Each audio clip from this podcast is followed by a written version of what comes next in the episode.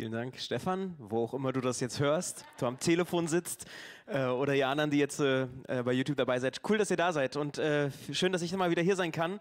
Das ist immer irgendwie eine Freude. Und ich war am Montag bei der Worship Tour dabei in Neubrandenburg und das ist so meine Heimatstadt und ich weiß nicht, ob ihr das kennt, wenn ihr zurück in eure Heimatstadt kommt und merkt, geistlich passiert da irgendwas, da ist was los, das, das hat mein Herz einfach erfreut. Das war richtig schön zu sehen, weil das ist ein Gebiet, was jetzt nicht dafür bekannt ist, dass es so erwecklich ist, dass da so viele Kirchen aufsprießen äh, und dann zu sehen, dass in einem Ort, wo sonst ein ganz anderer Wind weht, dass da der Geist Gottes ist und Menschenherzen berührt und auf die Knie bringt, dass Leute ihr Leben Gott weinen, dass sie sich neue Träume schenken lassen und jetzt dafür kämpfen, dass diese Dinge in Existenz kommen, dass diese Träume, die Gott uns auch manchmal im Worship gibt, in unseren persönlichen Zeiten mit Gott, dass diese Dinge auch passieren. Das ist ja, worum wir leben, wo wir sagen, wir wollen, dass Gottes Wege sichtbar werden in unserem Leben und im Leben unserer Freunde.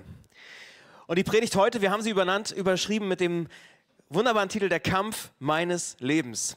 Und eigentlich ist es der Kampf unserer aller Leben. Es ist nämlich unser aller Kampf. Wir alle stecken in diesen Kämpfen drin. Und ich möchte eine Person heute ein bisschen zur Inspiration ranholen aus der Bibel. Es ist ein Mann, der mit der Gegenwart Gottes besondere Erfahrungen gemacht hat. Er hat ihn bereits als junger Mensch erlebt. David, der hat oft in diesen einsamen Stunden gemerkt, wer Gott ist. Und er hat in diesen Zeiten, wo er abgeschoben wurde, wo er als kleiner Bruder von den Älteren gesagt hat, du kümmerst dich jetzt um die Schafe, ja, als kleiner Bauernsohn, da hatte er eigentlich ganz andere Interessen. Er war eigentlich so einer, er ist ein Mensch, der so dieses schöne, künstlerische, kreative Denken und sowas hatte, so eine Ader. Aber er wurde dazu verdonnert, Schafe zu hüten, ja, so abgeschoben zu werden. Und in diesen Zeiten hatte er seine besonderen Erfahrungen mit Gott gemacht, seine persönlichen Erfahrungen. Diese Eins zu eins Zeiten, die haben ihn geprägt. Die haben ihm Mut gegeben, Ideen gegeben, auch Kraft, körperliche Kraft gegeben, um manchmal eben seinen, seinen Job gut zu machen und diese Schafe äh, vor wilden Tieren zu beschützen. Und dieser David, von dem ich rede, der wird bezeichnet als Mann nach dem Herzen Gottes. Ja, er wurde später auch als Beter, als, als, als Liederschreiber bekannt und in einer Zeile, da singt er davon, dass er lieber einen Tag in der Gegenwart Gottes sein möchte, lieber einen Tag diesen Zugang, den er hat, dieser, den er kennengelernt hat, daran will er lieber einen Tag festhalten, als wenn er ein ganzes Jahr lang oder sein ganzes Leben lang tausend Tage woanders sein könnte. Also ein Tag in deiner Nähe, Gott, ist besser als tausend Tage auf Madeira oder wo auch immer. Ja, ich will in dieser Gegenwart, hat er später auch geschrieben, ich will dieser Gegenwart Gottes, ich will die irgendwie greifbar, erlebbar, ich will sie fassbar machen, ich will ein Haus bauen.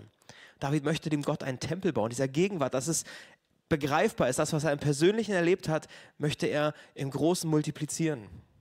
David hat erlebt, wie die Gegenwart Gottes ihn verändert, befähigt, reinigt, Gedanken sortiert, sein Leben sicher macht. Und er wird zu einem Beispiel von einem Mann, an dessen Leben du Gottes Charakter kennenlernst oder ablesen kannst. Und wenn ich heute von David spreche, geht es nicht nur um diese Lichtseiten und diese tollen Dinge, sondern eigentlich möchte ich eine Situation in den Fokus rücken, in das Licht rücken, nämlich den Punkt, wo er den vermutlich größten Fehler seines Lebens gemacht hat. Etwas, was er sich selber kaum verzeihen kann wo man vielleicht im Rückblick sagt, wie konnte ich das tun? Wenn du im Spiegel stehst und schaust und merkst, ich kann mich kaum angucken, ich erkenne mich ja gar nicht wieder. Vielleicht fallen dir manchmal so Situationen ein in deinem Leben, wo du denkst, wie konnte ich nur?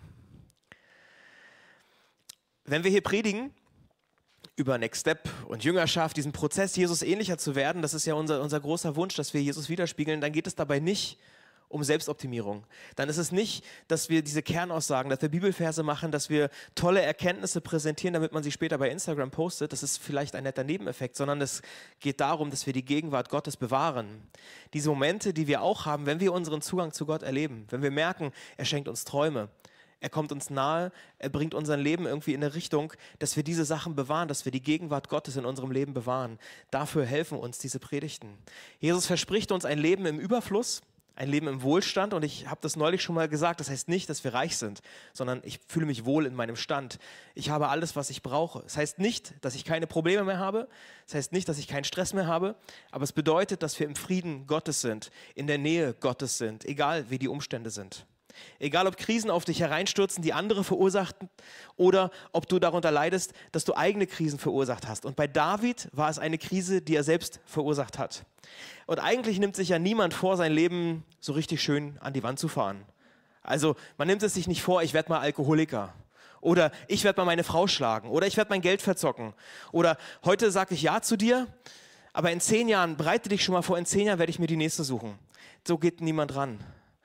Niemand nimmt sich vor, sein Leben an die Wand zu fahren. Und trotzdem kennen wir alle solche Personen. Vielleicht sind wir es selber, die irgendwann wach werden und feststellen, mein Leben ist gar nicht so, wie ich es mir vorgenommen habe. Ich habe Dinge getan, für die ich mich schäme, wo ich mein Leben an die Wand gefahren habe. Manche sind hier, weil sie Gottes Hilfe brauchen weil sie gesagt haben, ich weiß nach diesem Crash an der Wand nicht mehr weiter. Ich brauche Gottes Hilfe wieder. Ich brauche diesen Zugang, in der ich erlebe, dass Gott mein Leben neu sortiert.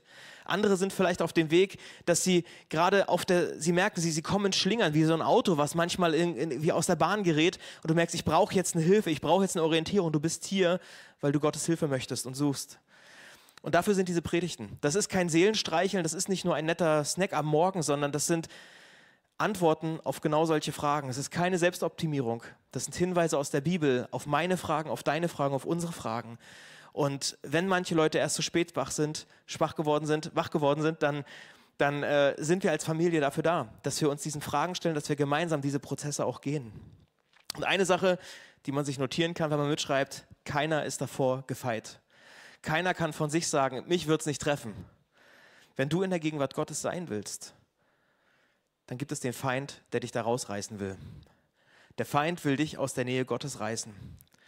Und Jesus beschreibt das an einer Stelle im Johannesevangelium und er sagt, der Dieb kommt nur, um die Schafe zu stehlen und zu schlachten und ins Verderben zu bringen. Ich aber bin gekommen, um ihm Leben zu bringen, Leben in ganzer Fülle. Also Jesus will dir was anbieten, ein, ein Leben in Fülle, in Wohlstand, in, in, in Frieden. Und der Feind ist genau dafür da, dir das nicht zu gönnen, dir das kaputt zu machen. Der Feind hat keinen Bock darauf, dass Menschen aufblühen. Und wenn Leute geistlich vorangehen, wenn sie Schritte tun, dann springt der Teufel im Dreieck und versucht dich irgendwie zu Fall zu bringen. Die Leute, die auf der Worship-Tour waren, die waren in einem ganz besonderen Feuer, Feuer Gottes unterwegs, aber es gab den Feind, der versucht hat, an allen möglichen Stellen Leute zum Fallen zu bringen, zum Stolpern zu bringen, aus dem Team, aber auch die Leute, die da sind, weil der Feind kann es nicht ab, wenn Menschen Schritte auf Gott zu gehen. Und der Teufel überlegt, wie er Christen, wie er Leiter, wie er Vorbilder, wie er Menschen vom Weg abbringen kann, ins Schleudern bringen kann, damit ihr Leben hoffentlich an die Wand fährt. Vielleicht kennst du Vorbilder, die durch Fehlverhalten ihre Berufung irgendwie mit Füßen getreten haben, die Unschuldige mit hineingezogen haben. Das ist genau der Punkt. Der Feind will dich, er will jeden aus der Gegenwart Gottes reißen. Und deshalb wollen wir in dieser Serie an diesem Sonntag heute eine besondere Runde darum drehen, wie wir uns vorbereiten können wie der Feind tickt und wie wir uns davor bewahren, wie wir uns schützen können, wie wir uns vorbereiten können auf diese Angriffe, weil er hat dieses Ziel zu zerstören und Leben zu, ähm, zu rauben. Petrus gibt uns einen Hinweis, 1. Petrus 5, Vers 8, seid nüchtern, wachsam, passt auf, lasst euch nicht irgendwie beduseln von irgendwas, sondern seid wachsam. Euer Widersacher, der Teufel, geht umher wie ein brüllender Löwe und er schaut, wen er verschlingen kann. Korinther, äh, schreibt Paulus im ersten Korintherbrief, seid vorsichtig. Gerade wer meint, er steht besonders sicher, sollte aufpassen, dass er nicht fällt. Also wenn du mit so einer Haltung da stehst und sagst, mich wird es ja nicht treffen, dann, Paulus sagt, ey, dann ist der Teufel vielleicht hinter dir. Und das ist der Punkt, wo er dich angreifen könnte. Es werden Angriffe kommen. Die Frage ist nicht wann, nicht ob, sondern wann. Ja? Und wenn du denkst, mir wird nichts passieren, dann solltest du wach werden. Du bist dann ein leichtes Opfer weil du einfach nur im Leben stehst und denkst, okay, ja, ich meine, wir wünschen uns ja alle, dass wir nicht fallen. Das wünsche ich ja auch niemandem, dass man fällt und stolpert, aber nur vom Wollen und Wünschen ist es nicht so, ja. Also ich habe mir auch mal vorgenommen, mein, mein Zimmer aufzuräumen, aber dabei ist es nicht geblieben. Also das hat sich nicht von alleine erledigt. Ich musste was tun. Und wenn wir David uns anschauen, diese eine Geschichte, dann können wir davon lernen. Und diese Geschichte wird in der Bibel sehr ausführlich beschrieben und ich will sie uns mal in Erinnerung rufen aus dem 2. Samuel Kapitel 11. Die Zeit ist es Frühling, ähnlich wie heute vielleicht, so ist es Frühlingszeit und in der damaligen Zeit war das so, dass es für Könige eine gute Zeit war, um in den Krieg zu ziehen, um Städte zu belagern und auch David schickt Männer in den Krieg und er selber ist aber gar nicht mitgezogen, sondern er blieb in Jerusalem. Und dann heißt es ab Vers 2, eines frühen Abends stand David auf. Da dachte ich schon das erste Mal, ja, ist ja wie ein Teenager. Ja, erstmal, also früher abends stehe ich dann auf, nachdem er sich eine Weile ausgeruht hat. Ja, also vielleicht findest du dich wieder. Und dann ging er erstmal spazieren. Also die Haltung ist interessant, ja, aber darum geht es ja noch nicht. Da fiel sein Blick auf eine Frau, die im Hof eines Nachbarhauses ein Bad nahm. Sie war sehr schön. David wollte unbedingt wissen, wer sie war und schickte einen Diener los, der es herausfinden sollte. Man berichtete ihm, die Frau heißt Bathseba. Sie ist eine Tochter von Eliam und verheiratet mit Uriah, einem Hethiter. David sandte Boten zu ihr und ließ sie holen. Bathseba kam und er schlief mit ihr. Danach kehrte sie in ihr Haus zurück. Nach einiger Zeit bemerkte Bathseba, dass sie schwanger war. Sie schickte einen Boten zu David, der es ihm sagen sollte. Ja, Volltreffer. Ja, David ist also nicht an der Stelle, wo er kämpfen sollte. Er ist nicht mit seinen Leuten auf dem Team, er ist nicht auf der Worship-Tour, ja, ähm, sondern er ruht sich aus. Und er sieht diese Frau, diese hübsche Frau beim Baden und er kriegt seine Blicke nicht gelöst.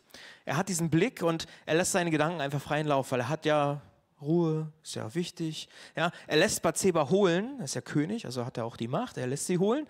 Er schläft mit ihr. Ob er sie gefragt hat, ob sie eine Wahl hatte, steht dort nicht. Das kann jeder selber bewerten. Jedenfalls wird sie am Ende schwanger und das von einem tollen Mann Gottes, der so schön die Gegenwart Gottes, der seine Träume hatte, ja. Es geht noch weiter und da fasse ich nur mal kurz zusammen, weil David jetzt mit dieser Nachricht von der Schwangerschaft leicht überfordert ist, also schockiert ist. Ja, er macht an der Stelle das, was wir vielleicht alle intuitiv tun, wenn Dinge drohen ans Licht zu kommen, wenn Dinge vielleicht plötzlich auffliegen können. Man versucht oft Dinge zu vertuschen. David macht es, er versucht es zu vertuschen und er will sich dem nicht stellen und er versucht stattdessen Uriah, den Ehemann, irgendwie nach Hause zu holen. Er lässt ihn von der Front nach Hause holen, in der Hoffnung, dass er mit seiner Frau schläft, um ihm das Kind unterzujubeln. Uriah wehrt sich aber, also er kommt nach Hause, aber sagt, äh, ich, ich werde doch jetzt nicht mit meiner Frau schlafen. Jetzt gibt es andere Prioritäten. Jetzt kann ich die Zeit doch nicht dafür aufwenden. Es ist einfach, wir sind in der Kriegszeit, ich kann doch nicht mit meiner Frau rummachen. Es gibt gerade Wichtigeres als Sex. Diese Lektion hatte David noch nicht gelernt. Für ihn war es so, ja, ich, ich sehe das, ich will das, ich brauche das jetzt. Das Eis im Supermarkt, manche erinnern sich vielleicht. Ja, äh, aber auch seine Vertuschung klappt nicht. Also überlegt er sich einen anderen Plan und er versetzt Uriah, den Mann, an die Front. An die erste Kampflinie und er gibt Anweisungen an die Leute drumherum, an die anderen aus dem Team, aus, dem, aus, der, aus, der, aus der Truppe, dass die Kameraden ihn dort im Gefecht alleine lassen sollen. Sie ziehen mit ihm voran, aber dann sollen sie ihn alleine lassen, dass er umgebracht wird. Uriah erlebt also, dass er in so eine heikle Situation kommt. Er kann sich nicht von seiner Frau verabschieden oder er macht es nicht, obwohl er die Chance hätte, wird an die Front versetzt und seine Kameraden, auf die er sich verlässt, sie verlassen ihn in entscheidenden Situationen und er wird umgebracht.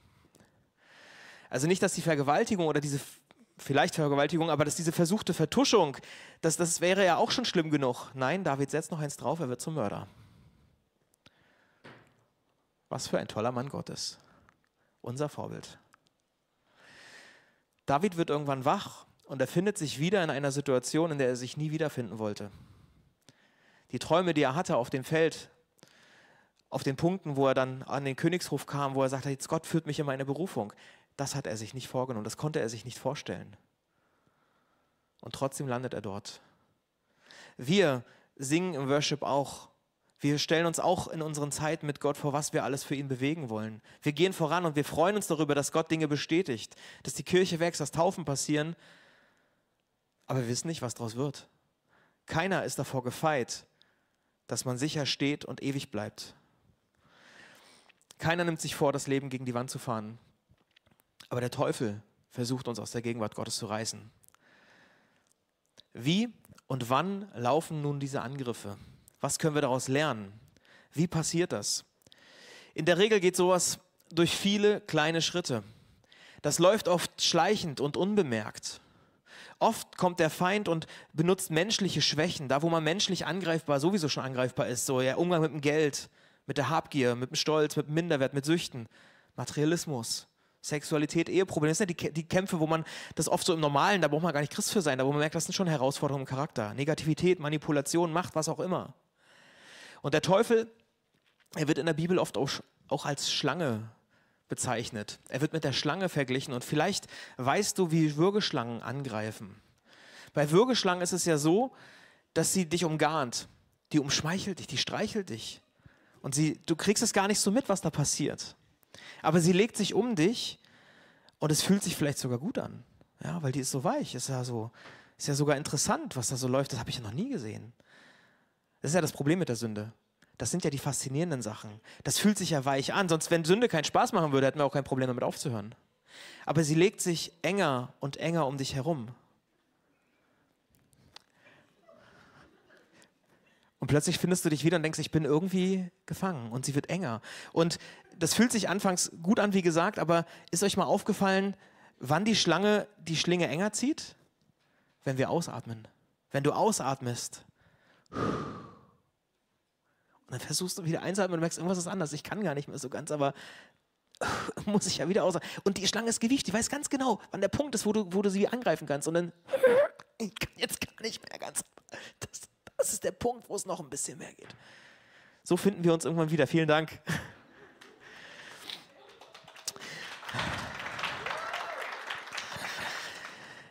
Es ist, so ist der Feind, so ist die böse Schlange. So ist das, wie sie uns angreift, so wie der Teufel mit uns umgeht. So war das bei David. Wie war es bei ihm? Wann kommt die Versuchung? Das war nicht, als er im Kampf war, das war, als er zu Hause war. Es ist nicht die Schuld von Bathseba, dass das passiert ist, als sie sich gebadet hat. Sie konnte nicht davon ausgehen, dass sie jetzt gleich beobachtet wird oder so, ja. David war nicht im Dienst. Er hat sie beobachtet. Er war zu Hause, er hat sich ausgeruht, er ging spazieren. Er wurde dann irgendwie ein bisschen ne, betört. Äh, hat sich vielleicht gedacht sogar, ja, ich habe es mir ja verdient, ich bin doch der König. Ich, oder das machen ja alle. Das ist auch so ein Satz vom Teufel, ne? Das machen doch alle. Kannst mir nicht erzählen. Habe ich die Woche ein paar Mal gehört. Du kannst mir nicht erzählen, dass ihr das nicht macht. Machen doch alle. Ja, willst du Jesus als Maßstab oder alle? Deine Versuchung, die Angriffe des Feindes, die kommen auch nicht unbedingt im Dienst, sondern meistens danach, wenn du zu Hause bist. Ey, wenn die Band das hört, wenn die Band in den nächsten Tagen, das wird die spannende Zeit. Was ist, wenn sie zu Hause sind, wenn sie durchatmen?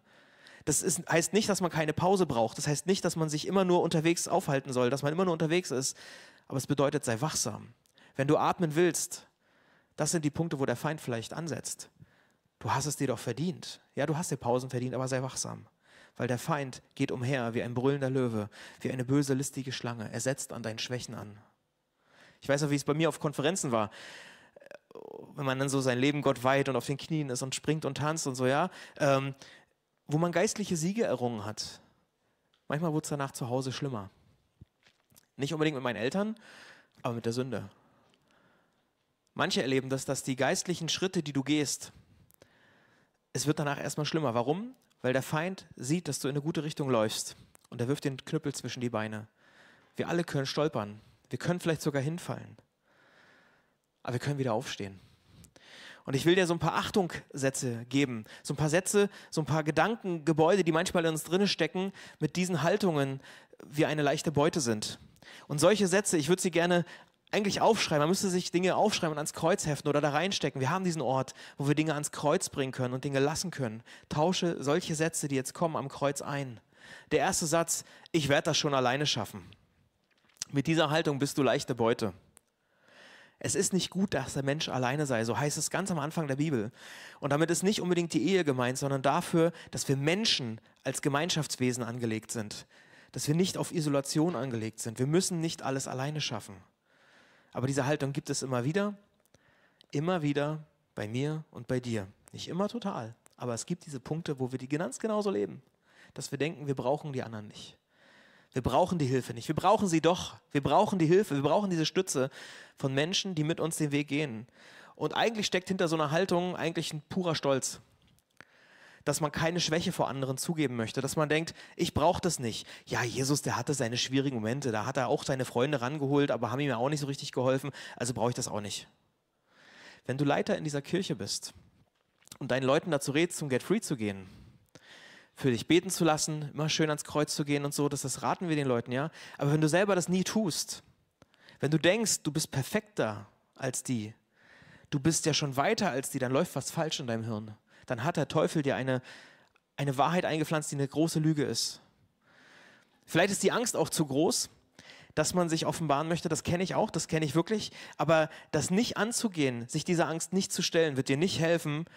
Und ich sage dir später warum.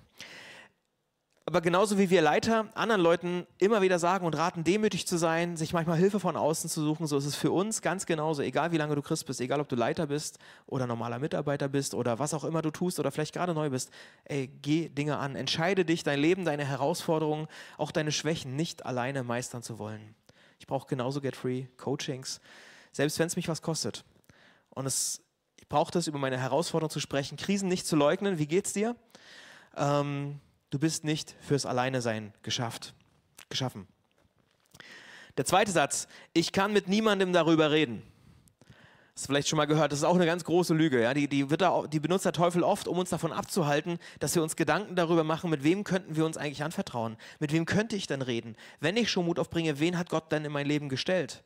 Und ja, du musst nicht alles vor jedem irgendwie offenbaren und so einen Seelenstriptease hinlegen. Das, das habe ich ja nicht gesagt. Ne? Ich mache das auch von hier vorne nicht, dass ich jetzt allen meine Herausforderungen erzähle. Aber ich weiß, dass Gott mich mit einzelnen Menschen versorgt, bei denen ich meinen Stolz ablegen kann, bei denen ich ehrlich werden kann gerade im Bereich von verborgenen Sünden, ja, das äh, so bei Süchten, da ist Hilfe von außen einfach auch so wertvoll, weil das selten mit so einem Schnipsen passiert, dass eine Veränderung kommt. Da kommt der Durchbruch oft erst durch so einen begleiteten Prozess. Ja, vielleicht ist manchmal sogar eine Therapie wichtig, um Dinge wirklich herauszuholen. Vor ein paar Jahren war das fast noch ein bisschen verpönt in der Christenheit, dass man zur Seelsorge geht, das ist nur für die ganz Schwachen. Oder eine Therapie sich besucht, da muss man ja schon richtig einen an der Klatsche haben. Nein, da hat sich was geändert, das ist gut besser geworden. Dass man Hilfe auch ranholt, um Dinge wirklich auch von Profis manchmal rausholen zu lassen. Das hat sich zum Glück gewandelt. Kick diese Meinung, dass du niemanden hast, mit dem du reden könntest. Und wenn du so denkst, oder wenn du nicht weißt, mit wem du reden kannst, dann bete darum, dass Gott dir jemanden zeigt oder mach den ersten Schritt weil sonst stehst du in der Gefahr zu fallen. Der Feind wird dich umgarnen und dir immer mehr die Luft zum Atmen rauben. Die dritte Lüge, wenn ich Schwächen zugebe, dann raubt mir das meine Autorität. Das ist eine Angst, die vielleicht gerade langjährige Christen haben. Dass man denkt, ich bin doch schon gefühlt 10 Jahre, 20 Jahre, 30 Jahre Christ. Wie könnte ich denn? Oder ich bin doch jetzt Leiter. Da kann ich doch nicht mit meinen Problemchen kommen. Was denken denn die anderen? Oft ist genau das Gegenteil der Fall. Wir glauben oft, dass unsere Autorität daherkommt, dass wir möglichst perfekt sind, dass wir möglichst Dinge können. Und ja, Kompetenz ist auch, ist auch schön und die wächst auch mit der Zeit. Aber wenn du den Eindruck vermittelst, dass du, dass du perfekt bist, dass du keine Fehler hast, dann steigert das nur den Druck. Leistungsdruck, sogar im geistlichen Sinne einen Leistungsdruck zu fördern bei anderen, dass du denkst, du musst irgendwas erreichen, du musst irgendwas aus menschlichen Mitteln tun, das ist eigentlich dumm, ne? aber das, so machen wir oft. Und die Leute suchen eigentlich nach Leitern, mit denen sie sich identifizieren können. Und diese Authentizität, von der wir oft reden, das ist ja genau das, was die Welt braucht. Menschen, Leiter, Pastoren, die nicht so tun, als wären sie was Besseres. Und deshalb fördere ganz genau normal in deinen Teams, fördere nicht dieses Bild, dass, dass du irgendwie besser dran bist, ja, dass du irgendwie vollkommen bist. Auf Instagram gibt es genug Masken und Filter. Wir als Kirche sollten diese Masken und Filter nicht noch bedienen, sondern wir sollten von ehrlichen Menschen reden, die über ihre Kämpfe und Herausforderungen sprechen. Vielleicht haben wir manche Dinge auch gelernt, mit manchen Kämpfen besser umzugehen, dann können wir darüber reden, das ist ja gar keine Frage. Aber in der Gegenwart Gottes müssen diese Masken fallen. Da musst du ehrlich werden. So ein frommes Schauspiel, das, das findet Gott zum Kotzen. Authentizität, das hat wirklich Kraft. Und da spreche ich eben, wie gesagt, nicht darüber, dass ich alle meine Herausforderungen an allen immer erzähle, aber im Eins zu eins, damit ich von ihnen lerne. Manchmal rede ich auch ganz gezielt mit Leuten, die auch selber noch nicht alle Lösungen haben, aber ich weiß, vielleicht habe ich eine Idee, äh, die ihnen irgendwie hilft. Ja? Dann, dann rede ich auch über meine Herausforderungen, um sie zu inspirieren, damit sie weitergehen, damit sie sich auch öffnen. Weil oft ist es ja so, der erste Schritt ist immer der schwierige. Dass die, der Erste, der in, der in der Gruppe dann irgendwie auch seine Gebetsanliegen mal ein bisschen klarer teilt, das ist immer, das ist immer die Herausforderung. Ne? Der erste Person, die sich ihr Herz öffnet. Ja? Vielleicht auch ein Wort an die Leute, die schon zehn Jahre oder länger verheiratet sind. Sprecht über eure Herausforderungen, nicht nur miteinander, sondern auch mit jungen Paaren in der Kirche. Weil viele Herausforderungen, die ihr durchgemacht habt, viele Fragen und Probleme, die ihr gelöst habt, die kommen für viele noch. Die meisten Fragen haben alle. Die, also die meisten Krisen, die, die erleben alle. Und das kommt in jeder guten Ehe vor. Ja? Und das, ich sage es nochmal so, in dieser Kirche wird niemand schief angeguckt, wenn er über seine Schwierigkeiten redet. Also ich hoffe und wünsche mir, dass, dass das so passiert. Es kann sein, dass das im Einzelfall, aber dann müssen wir beten. Dann müssen wir wirklich rangehen. Ich möchte nicht, dass jemand schief angeguckt wird in dieser Kirche, weil er über seine Probleme redet, weil er sich öffnet. Wenn Leute sagen, ich komme mit meinen Kindern einfach nicht klar, ich bin für eine gewaltfreie Erziehung, aber ich merke, wie oft ich an meine Grenzen komme und nicht weiter weiß. Diese Herausforderung machen Eltern durch. Alle Eltern. Wir schauen uns gegenseitig nicht schief an, okay? Ja, wir schätzen Ehrlichkeit, weil Ehrlichkeit macht stabil. Ehrlichkeit verbindet auch. Ja, und verbundene Menschen fallen vielleicht auch, aber nicht so tief. Und sie helfen sich wieder auf. Deshalb geht mit euren Fragen, äh, wie geht ihr mit euren Fragen um? Ja, wie gehe ich mit dem Druck um vom Studium und ähnliches? Ja, was ist mit Sex vor der Ehe? All diese Fragen, stellt die, redet darüber. Wie habt ihr das gemacht? Wie habt ihr das geschafft oder auch nicht geschafft? Keine Ahnung nicht vor allen im 1 zu 1. Ja. Geh deine Herausforderungen an, tu nicht so, als hättest du keine Probleme.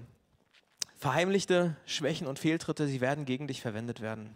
Der Feind wird dich mit, deinem, mit deinen kleinen Sünden, mit deinen großen Sünden, er wird dich immer wieder klein halten.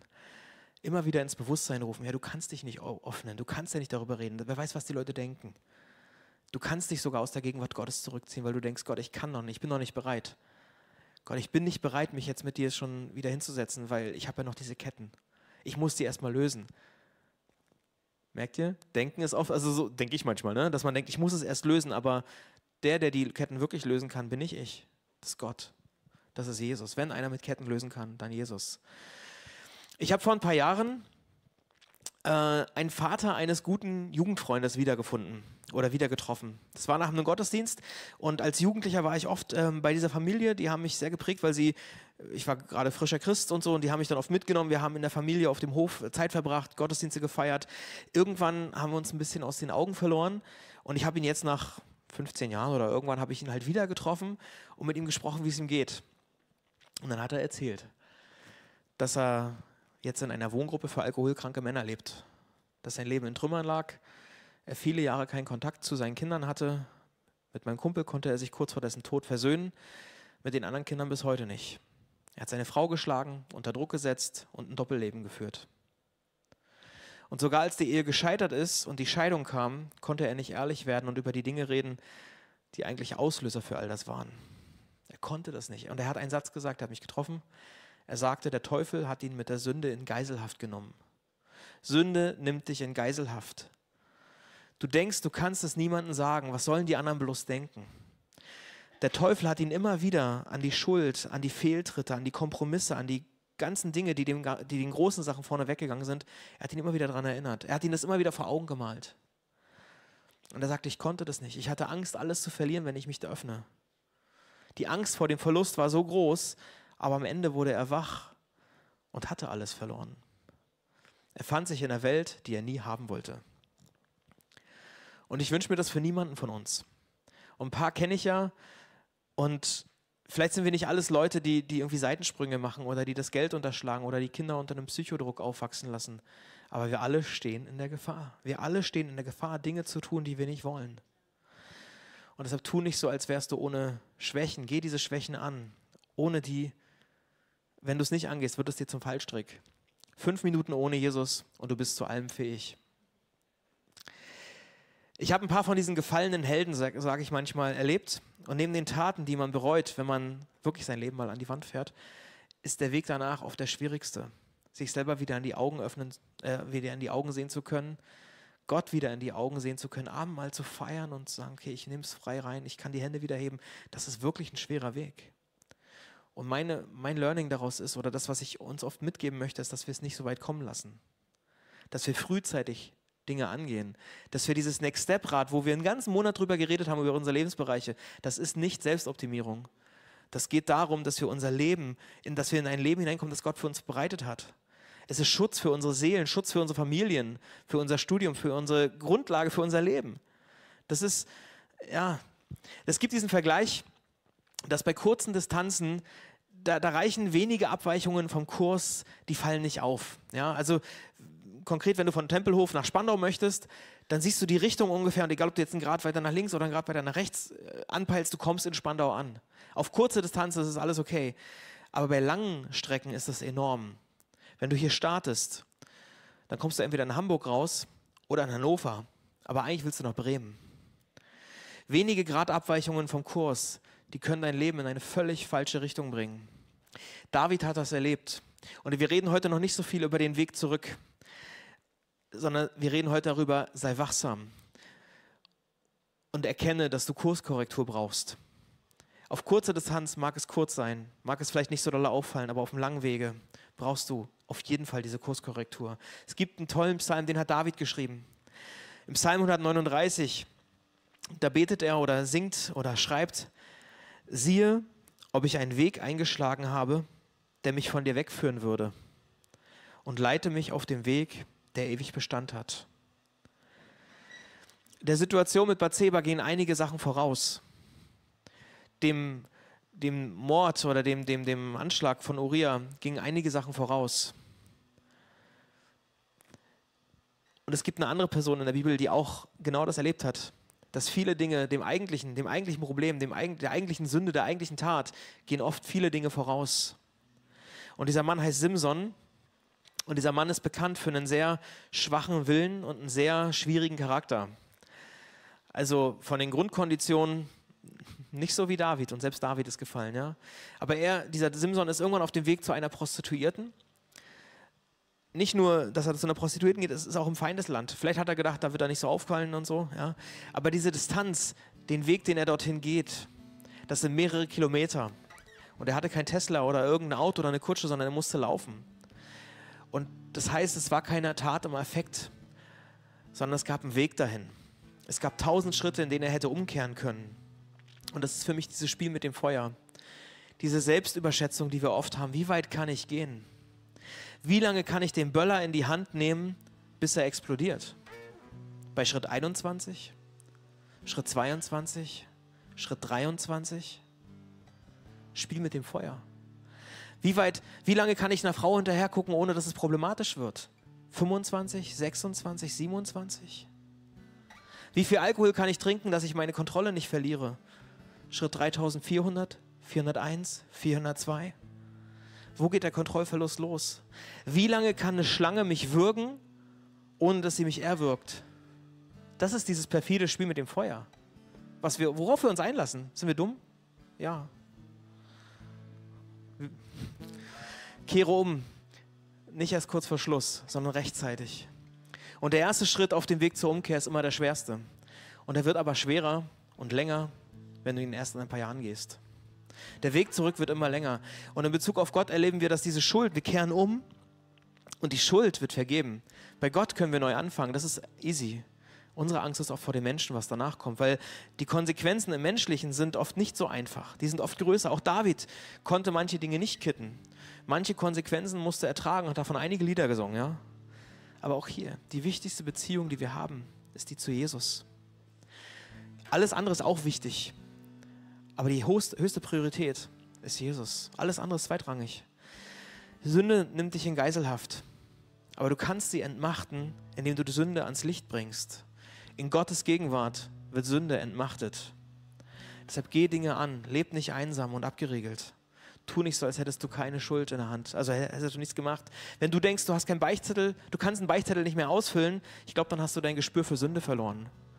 Oder du lebst so abgeriegelt, dass du deinen Auftrag vergessen hast, dass du in diese Welt zu gehen hast. Der Feind will dich aus der Nähe Gottes reißen und er setzt an deinen Schwächen an. Er weiß, welche Kraft von so einem Leben ausgeht. Und das gönnt er dir nicht.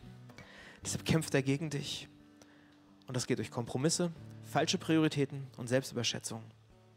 Und deshalb lass uns gemeinsam für die Stimme Gottes sein, dass wir erkennen, wo, wo müssen wir umkehren? Wo sind wir auf dem Weg, der uns von Gott wegführt? Wo gehen wir komische Wege? Frag ihn, wo bin ich auf einem komischen Weg? Und wenn der Teufel mich angreifen würde, wo würde er mich bekommen? Was kann ich ihm entgegensetzen? Wir wissen jetzt alle, der Teufel wird uns angreifen. Wo wäre der Punkt, wo er dein Leben kriegen könnte? Und was kannst du ihm entgegensetzen?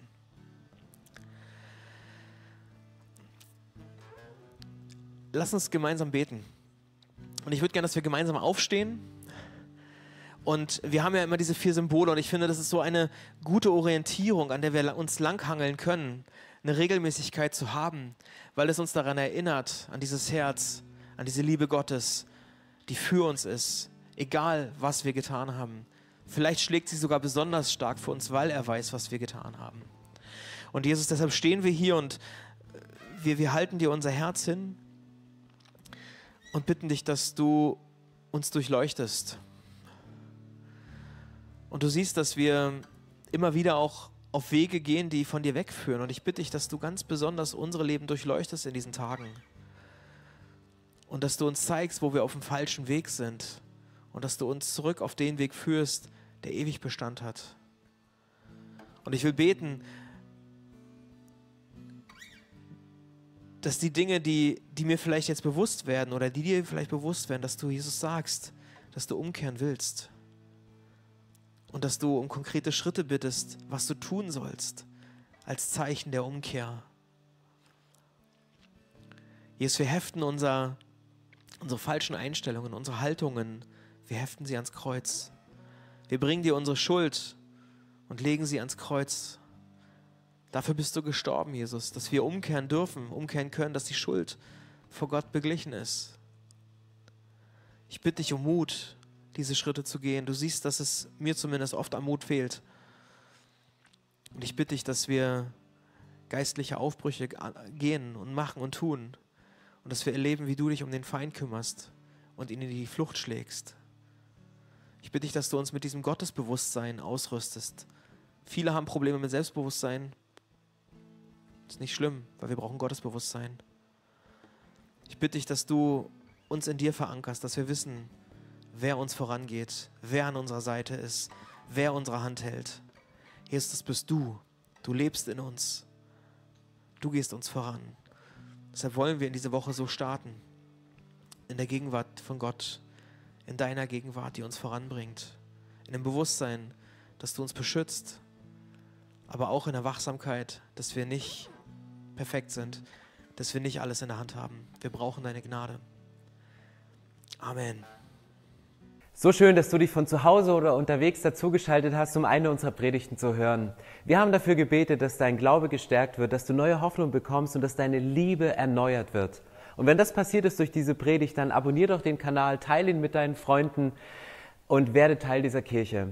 Und wenn du sagst, darüber hinaus möchte ich diese Kirche gerne im Gebet und finanziell unterstützen, dann teilst du mit uns einen Traum. Und wir haben einen Traum, dass diese Botschaft von Gottes Liebe und von dem Glauben an ihn nicht nur hier in Berlin bleibt, sondern über die Grenzen der Stadt, über die Grenzen des Landes weit hinausgeht. Dann machst du das mit deinen Gebeten, mit deiner Spende möglich.